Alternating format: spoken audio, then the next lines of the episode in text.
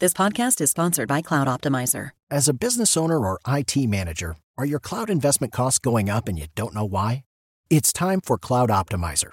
As you migrate your business to the cloud, what you're spending and why you're spending it can get a little hazy. But Cloud Optimizer clears up the mystery and puts the cloud to work for you.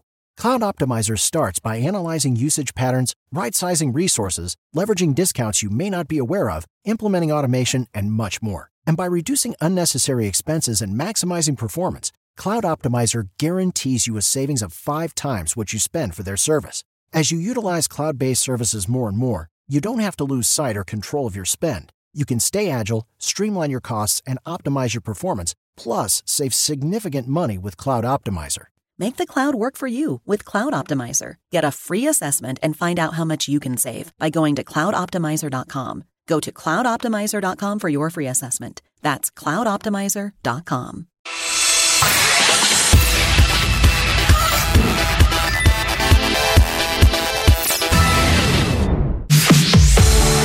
pessoal! Bora começar a semana com mais um Deu Match, o seu manual de influência e empreendedorismo. Eu sou a Manu Carvalho e hoje já adianto que o episódio promete ser uma explosão do quê? De criatividade e empreendedorismo, o que a gente ama, né? E não deixe de seguir a gente nas redes sociais, no Instagram, deumatch.podcast, aqui também no YouTube, para você nunca perder nada. E hoje a gente tem uma convidada que é extraordinária, uma empresária e uma empreendedora social que tem dedicado a sua vida a fazer o bem e inspirar mudanças. Seja muito bem-vinda, minha amiga Tatiana Monteiro. Obrigada, minha Olha, quando eu convidei a Tati, eu fiquei tão animada porque ela tem tanta história legal. Mas antes disso, a gente sempre faz um bate-bola para te conhecer melhor. Vamos lá? Prazer estar aqui com você, obrigada. Tati, é... então você fala a primeira coisa que vier à sua cabeça. Qual o seu signo? Leão. Hum, curte aparecer então, ou não? Ah, a verdade, eu acho que faz parte de um todo. Do trabalho, do meu dia a dia, mas sim. Qual o seu lugar favorito no mundo? O lugar favorito no mundo é sempre junto da minha família. É, mas eu gosto demais da minha fazenda, onde eu cresci, enfim, onde eu passei todos os fins de semana da vida. Acho que é o lugar que eu mais gosto. Quem te inspira, Tati? Quem me inspira demais e minha, enfim, eu tenho duas pessoas que me inspiram muito. Minha avó paterna, tanto pelo terceiro setor, que ela foi sempre muito inovadora, se formou na primeira turma Uau. de mulheres que fizeram São Francisco. Uau! E super mãe, ela foi, enfim, sempre, sabe aquele pacote completo, aquela mega matriarca e tudo, então para mim é uma referência. E minha sogra, uma mulher forte, super educadora, que deu conta também de tudo, é uma inspiração, uma referência. Enfim, são as duas pessoas que me inspiram muito no meu dia a dia. Uma frase que reflete a sua filosofia de vida. Olha, minha filosofia é: se você quiser ir rápido, vá sozinho. Se você quiser ir longe, vá em grupo. Que é exatamente o que significa o meu trabalho todo que eu vou contar aqui. Quando você se olha no espelho, o que você vê? Eu vejo uma mulher forte, que adora um desafio e feliz com as minhas escolhas, é, como eu escolhi levar a vida, sabe? E muito verdadeira com o meu propósito. Qual é o seu maior sonho? Meu maior sonho de vida já realizado é minha família. Minhas filhas é meu maior sonho, certeza. Como que você gostaria de ser lembrada no futuro? Eu acho de uma pessoa que fez o bem, que cuidou, que deu amor e que fez o bem pelo próximo. Tati, terminando essa parte do nosso podcast, agora eu quero conhecer um pouco mais sobre a sua trajetória. Desde cedo você estava envolvido no terceiro setor, inclusive que é algo que você já faz e você contou sua avó. E aí eu queria entender como que você iniciou e como é que isso te motivou? Porque assim, o que eu sinto é que tem muita gente que tem dúvida. Como começo? Para onde que eu vou?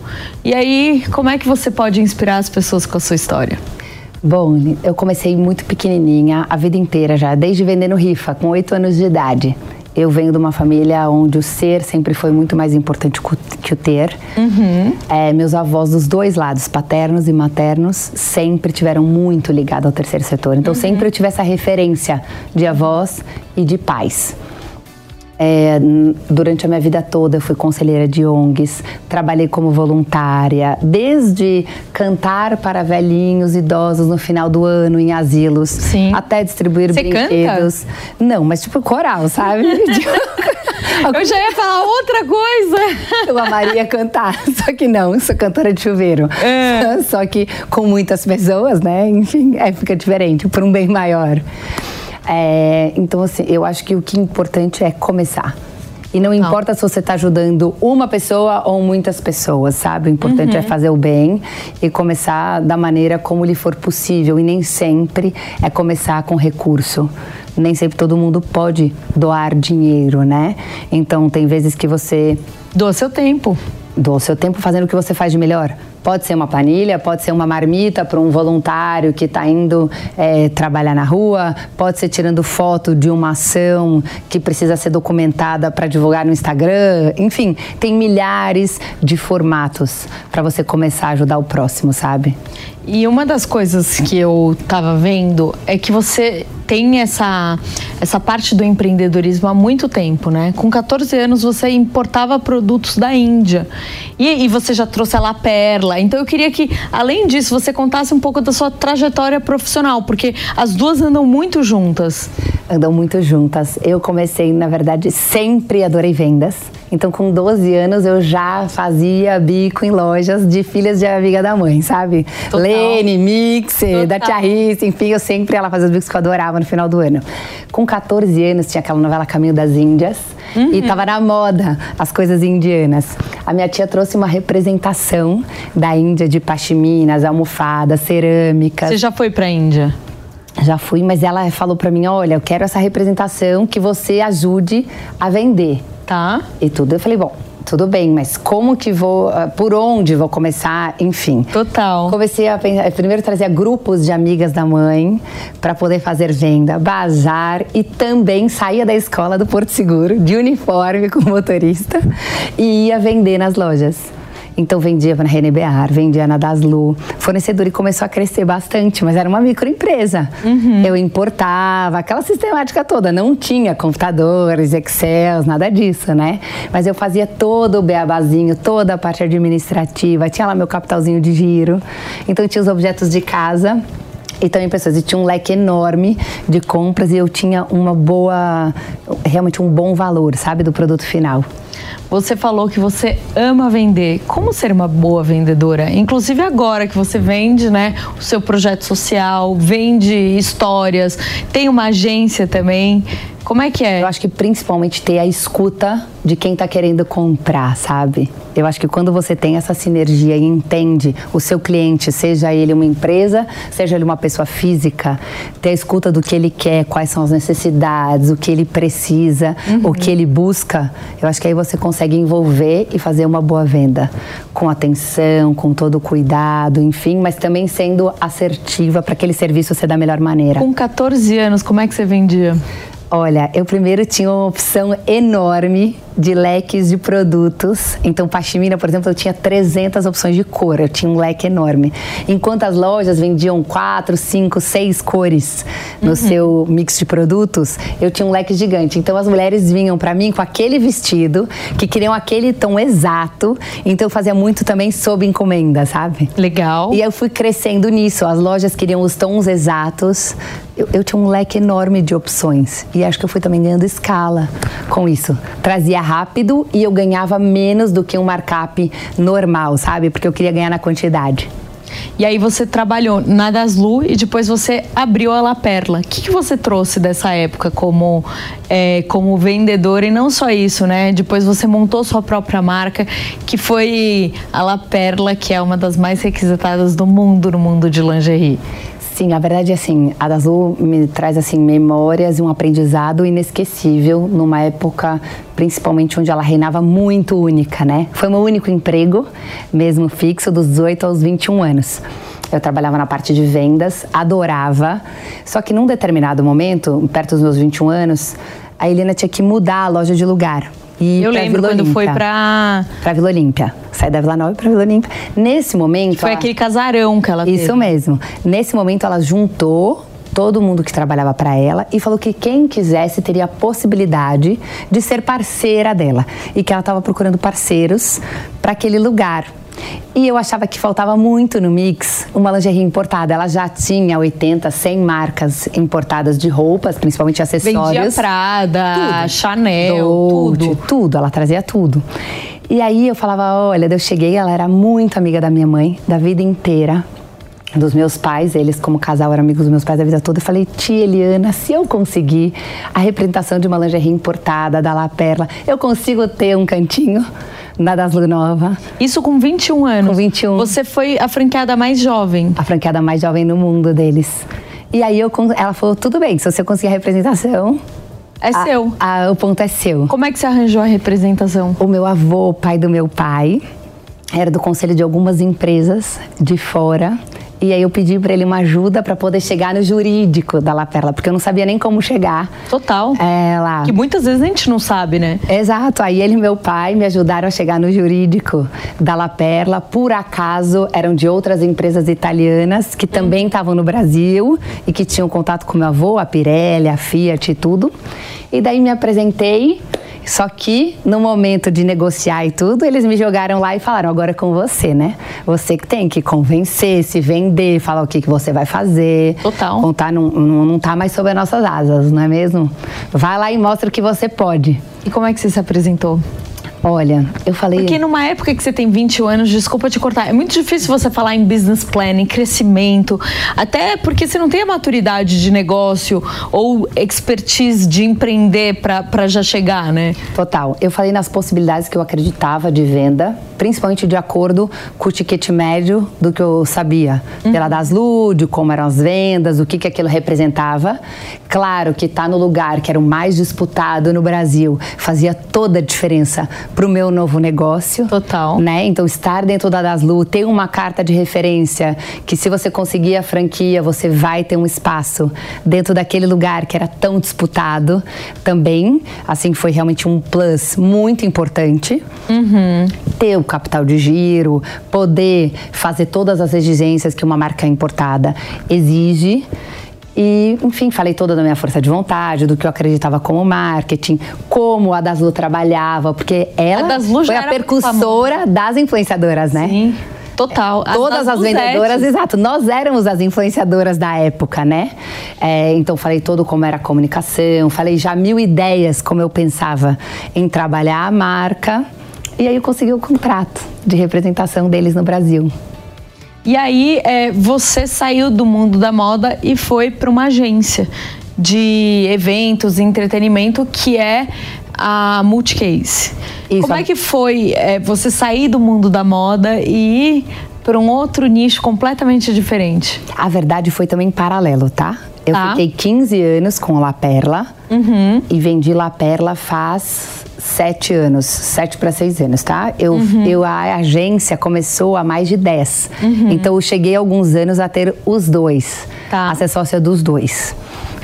É, foi uma circunstância. Eu tenho quatro sócios e eles queriam uma mulher para completar a sociedade que tivesse um perfil diferente do deles, que viesse para compor a agência. E eu desde o começo expliquei para eles que o meu core business no momento era La Perla, eram minhas lojas, que eu não tinha sócio e tudo, mas que eu tinha ali muito a agregar, estava super disposta, não tinha filhos e tal. É, e aí eles toparam. E não, eu não faço parte do dia a dia, sabe? Eu contribuo muito, eh, trago clientes, faço várias pontes, sei do geral, mas eu não faço do operacion, eu não faço parte do operacional diário. Então a gente fez esse deal já desde o começo e já estamos assim há 11 anos. E aí, é, durante a pandemia, foi quando você teve esse passo de gigantesco no terceiro setor. E aí eu queria muito que a gente entrasse nesse assunto, porque, Tati, você é uma inspiração para nós mulheres, assim, é, sobre como fazer a diferença e ainda que você não precisa é, parar sua vida para fazer a diferença, que eu acho que isso é o mais incrível. Você contribui para que tudo faça diferença, né? Ai, olha, no começo da pandemia, com 15 dias, montamos um grupo de WhatsApp.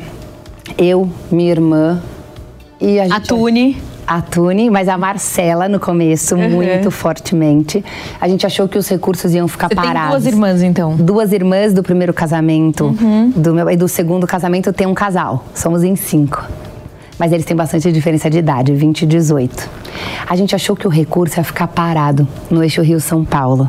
Uhum. A gente montou um grande grupo de WhatsApp, chamamos amigos de outros estados, empreendedores sociais, gente que tem ONG, enfim. Peguei os clientes da agência que de repente iam estar com seus produtos indo vencer tá. ou que queriam doar de alguma maneira e unimos as pontas e fomos distribuindo. Cesta básica, EPIs, enfim, durante o ano. Depois a gente começou a crescer e foi chamada para algumas causas de urgência. Tá. Começamos com o Pantanal, depois fomos para o oxigênio no Amazonas, no final desse primeiro ano. Mas só colocando que o Movimento União BR, ele é apartidário, Tá. E ele capta da iniciativa privada, então só com recurso privado. E a gente acredita no poder e na força dessa rede de ONGs que trabalham com a gente. Hoje são 13 mil ONGs nesses três anos e meio então de trabalho. É uma intermediária entre as marcas e as ONGs. Então você entende mais ou menos o que uma ONG precisa e vai atrás da marca, é isso? É, mais ou menos, porque o que, que acontece? No começo foi um pouco isso, uhum. e depois a gente mudou para sanar emergências e atuar nelas. Então, vou dar um exemplo. Agora no Rio Grande do Sul, a gente tem nove ONGs na nossa base, uhum. a gente atua com assistencial e legado. Então, a gente entende que precisa distribuir alimentos, colchões, fogão, geladeira, enfim, produtos de limpeza e tal, e deixar um legado para a região. Então, a gente conversa com todas as cadeiras, independente de partido ah. político, para deixar um legado. Então, para o Rio, Rio, Grande do Sul, por exemplo, é a parte de habitação e a reforma de escolas. Vão voltar 6 mil alunos a estudarem nas escolas que a gente vai reformar. É, as ONGs ajudam a gente nesse last mile, nessa última milha na entrega e na validação de quem já faz um trabalho lindo na ponta, sabe? É essa união de forças que a gente acredita, que ninguém faz nada sozinho. E é só por conta delas que a gente também consegue chegar mais longe. Mas a gente também teve uma atuação muito forte na parte de saúde na pandemia. Você não tem um nicho específico, então, que você. São como urgências. Entendi. É como urgências. Então, na pandemia, por exemplo, a gente abasteceu 500 hospitais uhum. com equipamentos e insumos. Tá. A gente não dá dinheiro para ninguém, nem para ONG, nem para o sistema público. Então a gente dá o que precisa. Entendi. As usinas de oxigênio, por exemplo, ficam de 20 a 30 anos nos hospitais do Amazonas. A gente abasteceu 36 hospitais deles. A gente entregou o maior centro de reabilitação pós-Covid no Rio de Janeiro, no nosso maior hospital público do país. É o nosso hospital referência, sabe? É o Ronaldo Gazola. Então ficou um legado para lá também. O hospital segue funcionando, o centro de reabilitação, para outras especialidades que hoje em dia que não atuam mais no Covid, mas que estão lá para serem atendidos. E agora você também está começando é, uma campanha com Israel. Também vamos começar agora uma campanha. Você está não para só no Brasil, mas vocês estão indo para fora. Que incrível isso, né? Estão indo para fora, linda. Muito bom mesmo. Assim, é muito bom saber que a gente pode ajudar a salvar mais vidas, né? E tá em outros territórios. Ano passado a gente fez um hub na Romênia, na divisa com a Ucrânia. Mandamos cinco embarques para é lá. Só uma pausa, assim. É, desculpa a ingenuidade, mas como é que você chega lá fora? Porque aqui é um pouco mais fácil porque você conhece as pessoas pessoas, né? Tipo, sei lá, do Rio de Janeiro, você fala, eu quero falar com o prefeito e quero poder ajudar os hospitais. É um pouco mais fácil. Agora, sair do Brasil é difícil. É difícil, de fato. A gente sempre tem que procurar algum interlocutor local, ONU, por exemplo, que faça mais sentido. Ah, lá no caso foi uma situação bem peculiar, porque tinha uma fazenda de uma amiga minha brasileira que era na divisa com a Ucrânia, Nossa. na Romênia. E aí essa fazenda virou posto consular, a Cruz Nossa. Vermelha ficou lá na ponta na fazenda dela e ela estava recebendo os refugiados. Sim, então foi um pouco mais simples por conta disso. Mas a gente tem toda uma intermediação que a gente também também precisa de apoio do governo. Então, por exemplo, a Latam, a nossa parceira grande é de ajuda aérea, tá? tá. Ela nos levou por até Frankfurt, a mercadoria, e depois a gente pôs ela terrestre. Uhum. Passou por seis países até chegar na Romênia. Para carga e como carga diplomática, eu preciso de ajuda do Ministério de Relações Internacionais para facilitar esse percurso. Você liga para ele o tempo inteiro. Oi, quando tem coisa ajuda, quando vamos tem lá. coisas internacionais, Sim. a gente pede. Sim. A gente pede ajuda para poder se transladar e passar por todos os países mais fácil a carga. Sim. E o que eu acho que faz toda a diferença nossa é o que a ponta precisa. Sim. Então a gente trabalha, por exemplo, com uma comida desidratada, nutritiva. Por exemplo, quando você é, fez isso na Ucrânia ou Israel, quais são as instituições são brasileiras que estão ajudando ou como é que como é que você arrecadou o que você precisava levar para lá?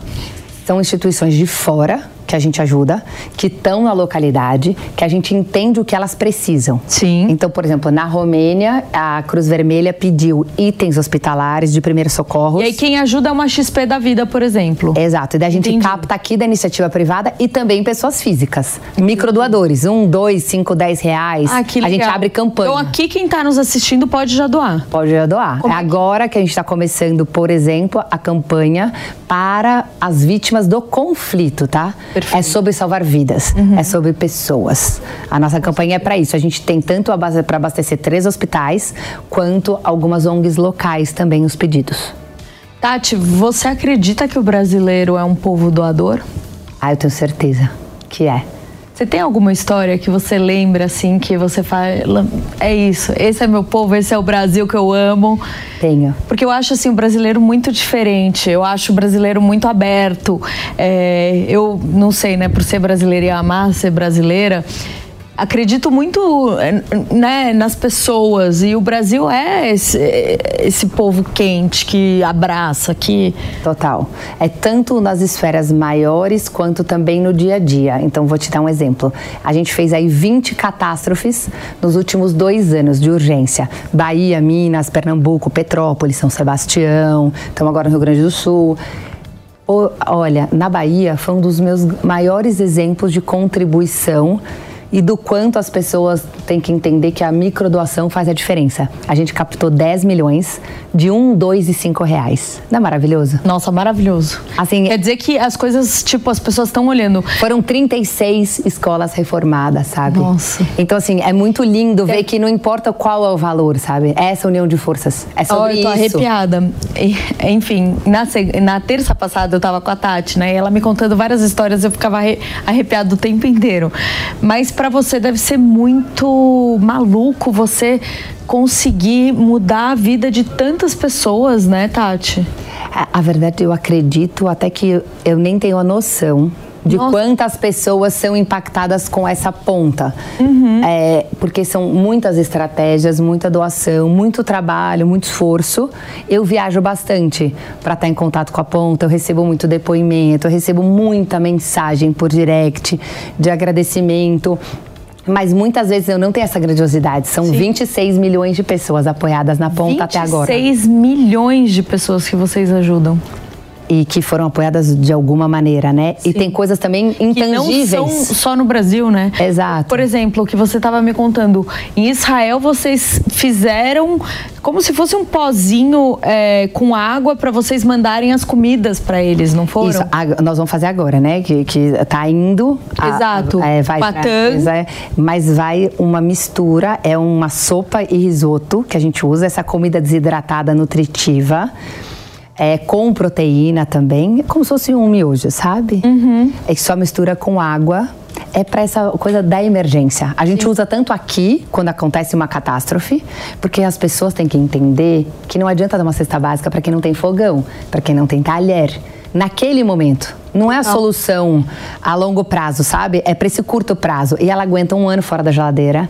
Ela, assim, em um pallet vai 30 mil refeições. Então é muito assertiva porque precisa, sabe? Você joga em dois porta-malas de uma L200 Total. e manda para um lugar atingido pela chuva, é muito efetivo. Você sabe que eu, enfim, é, sou uma pessoa que gosto de doar e gosto de doar meu tempo também. E recentemente eu estive com pessoas em situação de rua, né?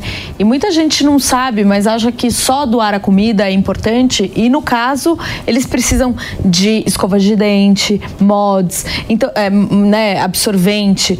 Então é... cobertor, tem milhares de necessidades, né? Um todo que as pessoas nem imaginam. As pessoas acham que é comida apenas e é isso. Então, é muito legal é, que as pessoas tenham mais consciência e que a gente está entrando numa geração que tem mais consciência, você não acha? Totalmente. Mudou todo. Eles querem empresas que fazem o bem sim. Total. Que olham para o próximo, que pouco poluem, é, que fazem uma reciclagem importante, que tenham diferença, sabe? Se aquele produto tem uma inserção de uma ONG que faz algum Não. tipo, enfim. É, faz uma roupa, então usa ah, uma ONG como uma confecção, está ajudando de alguma maneira o lugar onde ela está inserida, sabe, o polo onde ela está inserida. Essa geração faz toda a diferença. Qual que, quais que são os seus próximos passos, Tati? Qual, eu ia falar qual é o seu sonho, mas acho que o sonho já está realizando, né? O, o sonho já está realizando. Os próximos passos eles têm acontecido naturalmente, sabe? Sem muito pensar, é, muita coisa para esses três anos e meio. É, mas eu sinto que ter mais ações internacionais e também vir mais ajuda de fora, colocar o Lofote no nosso Brasil, é, sabe, com mais ajuda de fora, é o que também tem começado a acontecer com a gente. A gente vendeu o nosso Brasil para outras pessoas poderem apoiar e não Total. só as empresas nacionais. Você também foi recentemente destaque na Forbes Brasil. É um reconhecimento incrível e eu acho que seria muito incrível você também falar sobre o papel das mulheres hoje é, em posições de liderança nesse cenário empresarial e social. Ah, eu acho que primeiro a gente acreditar e dar o exemplo de que a mulher pode ser o que ela quiser, né? A mulher pode sair daquela caixa, a mulher pode ir para outros territórios, né? sair daquelas gavetas, ir atrás dos seus sonhos, sejam eles de qualquer tamanho, e buscar o que lhe faz feliz. Não é? Não importa qual o formato, para você pode ser uma coisa, é, para mim outra, mas não terem medo e saber que a gente consegue e pode tudo, não é Com mesmo? Com certeza. Eu acho que isso é o que eu mais é, vejo como referência sabe? A gente fazer o máximo para equilibrar todos os pratos, enfim. Você consegue equilibrar todos os pratos? Olha, eu, eu acredito que dentro do meu universo eu consigo, apesar de claro que. Você se cobra? De vez em quando. Ah, eu me cobro, me, me ponho alguns limites dentro da minha rotina para poder dar conta é, de todos os meus papéis, sabe? É claro que eu agradeço muito e sou privilegiada, então tenho uma rede de apoio que me permite fazer isso também, sabe? Então também consigo chegar em vários objetivos porque tenho uma rede de apoio que me ajuda.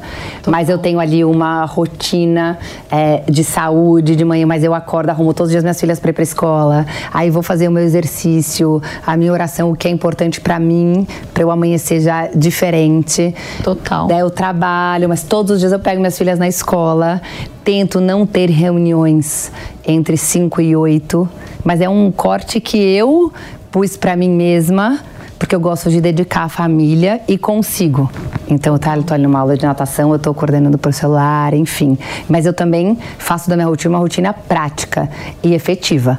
Então eu também não procrastino, eu sou efetiva nas coisas que eu não preciso estar, eu resolvo por WhatsApp, então eu não vou até uma feira, eu peço para entregar em casa. Então eu tento também otimizar o meu tempo bastante. Eu sou bem efetiva para também conseguir dar conta, sabe? Total. Tati, é, você inspira suas filhas a, a, também irem e participarem? Sim, elas fazem parte. Quantos assim, anos elas têm? Elas têm, uma tem oito e meio, quase nove, a outra tem dez. Elas têm um pouquinho de diferença, são quase gêmeas. Eu faço questão, eu mostro todo o meu trabalho, faço elas participarem de um todo. Elas, por exemplo, têm uma empresa que chama Coração Feliz, uma microempresa. Elas fazem brownie e biscoito. Eu, eu amo, elas são igua, iguaizinhas E elas compram cesta básica e elas entregam, enfim. Então, assim, tá na festa junina, elas fazem, vão para quermesse da igreja e vendem é, para aquilo. Elas gostam de saber de tudo o que está acontecendo, gostam de entender os problemas, sabe? Elas precisam saber do tamanho do privilégio, do quanto elas podem realizar e transformar. Eu acho que quando vem já desde pequena, já cria um mindset diferente, né? Total. É, se tem alguma empresa que está escutando a gente, que conselho que você daria para aquelas que querem começar com alguma ação social, mas não sabe por onde? Porque muita gente eu vejo isso. Inclusive a própria Carol Celico criou o dia de doar pensando nisso que as pessoas não sabiam. Então ela falou: então eu vou criar esse dia e ajudar as pessoas a, a ajudar mais instituições. É, eu sou conselheira da Fundação Horizontal, é? da Carol. É, eu amo ela. É, eu acho que não importa se você começa grande ou pequeno, se você já ajudar uma família do seu entorno, já tá bom. Mas para os pequenos empreendedores, é, começar como pode, de repente, ter uma pessoa perto que pode ajudar fazendo uma coisa de confecção, comprando de alguém que precisa, seja contrate alguém que esteja precisando para poder fazer as sacolas manualmente, ou algum trabalho e tudo. E também olhar da onde vêm as suas coisas. Se você está ajudando alguma região que precisa, você pode ajudar de diversas maneiras, sabe? Pondo para junto uhum. da sua empresa. E não necessariamente você vai conseguir transformar muitas coisas, mas não importa, se você fazer a diferença já em poucas famílias, já está de bom tamanho, né? É, e também olhar muito para dentro. Até mensalmente, né? É, eu, desde quando conheci um pouco é, do dia de doar, eu falei, meu, mas por que, que eu não dou todo mês? E eu comecei a doar todos os meses, enfim, para algumas instituições. E fazer parte, né, da e vida. Faz parte. Então, assim, é, hoje eu, eu, tento doar o meu tempo, mas também é, dinheiro, porque eu sei o quanto é importante. E também eu sinto que as pessoas ficavam com muito medo, Tati, para onde ia o dinheiro? sabe? Você tem um pouco desse questionamento? Como é que é? Eu, eu acho que tem um pouco questionamento de vez em quando, uhum. mas tem tantas instituições que fazem um trabalho lindo na ponta, sabe? E vocês estão olhando para isso. E que né? entregam tanto. Então que assim, também a pessoa também tem que ter tranquilidade que ela tá entregando para pessoas sérias e que fazem o bem, sabe? Tem muito mais gente que faz o bem do que gente que não faz sabe? É, e você tem que de fato entregar e não. Eu tenho muita gente que pergunta como você vai ter certeza que aquilo chegou na pessoa que precisava de comida. Gente, é comida. Olha a quantidade no Brasil de pessoas que precisam de comida, sabe? É, e não dá para você querer saber o CPF da pessoa, a roupa que ela tá, onde ela mora. Até sei, porque, tudo é sobre comida, sabe? Até porque quando você começa a querer saber o CPF, etc., é um pouco mais sobre o ego, de você saber que ajudou alguém, do que sobre pensar no propósito. No propósito né? e pronto. Tem algumas empresas que falam, gente, é para isso. Da empresa não, tudo bem, claro, se você vai doar uma coisa mais significativa e importante, tipo uma geladeira, um fogão, uma coisa, sabe, que de fato a pessoa perdeu tudo numa chuva, aí a gente faz visita, faz pesquisa, tira foto, vai de casa em casa, para poder entender de fato se aquela família perdeu tudo. Total. E para ser assertivo, entende? Mas quando é comida, quando são coisas mais tranquilas, produto de higiene e tudo, meu Deus. É um mar de gente precisando. Tati, queria muito te agradecer sua presença. Quero receber você de novo quando tiver mais novidades ainda para fora, ajudando mais pessoas e que o seu trabalho e tudo que você esteja fazendo cresça muito mais. Ai, linda, muito obrigada por o espaço, por esse tempo, por colocar o holofote nas nossas causas e poder que isso se reverbere, que mais gente escute e conheça o nosso trabalho. Obrigada, parabéns e muito mais sucesso para você, eu adorei. Tati, quem quer doar, é, onde que a pessoa entra, como é que ela te segue nas redes sociais e ela pode acompanhar o seu trabalho? Bom, é, o Instagram do União BR é arroba uniãobr.org. O meu é Tati Monteiro de Barros e o nosso site movimentouniãobr.com.br. Então você que nos escutou, é, aprendeu bastante com a Tati, nos ajude por essa causa, não é? Ajudar mais famílias e cada vez mais fazer o bem, porque o bem volta. Transformar, não é? Exatamente. Juntos somos mais fortes, sempre. Sempre. Tati, obrigada. Amei você Amei. aqui comigo. Obrigada, linda. E você que ficou em casa, espero que toque um pouco seu coração, porque empreender é isso, é empreender com influência, ajudar as pessoas cada vez mais, pra gente ter o quê? Um mundo melhor, não é, Tati? É só sobre isso, não é? É isso. Até semana que vem com mais novidades para vocês, outras histórias e um beijo. Até.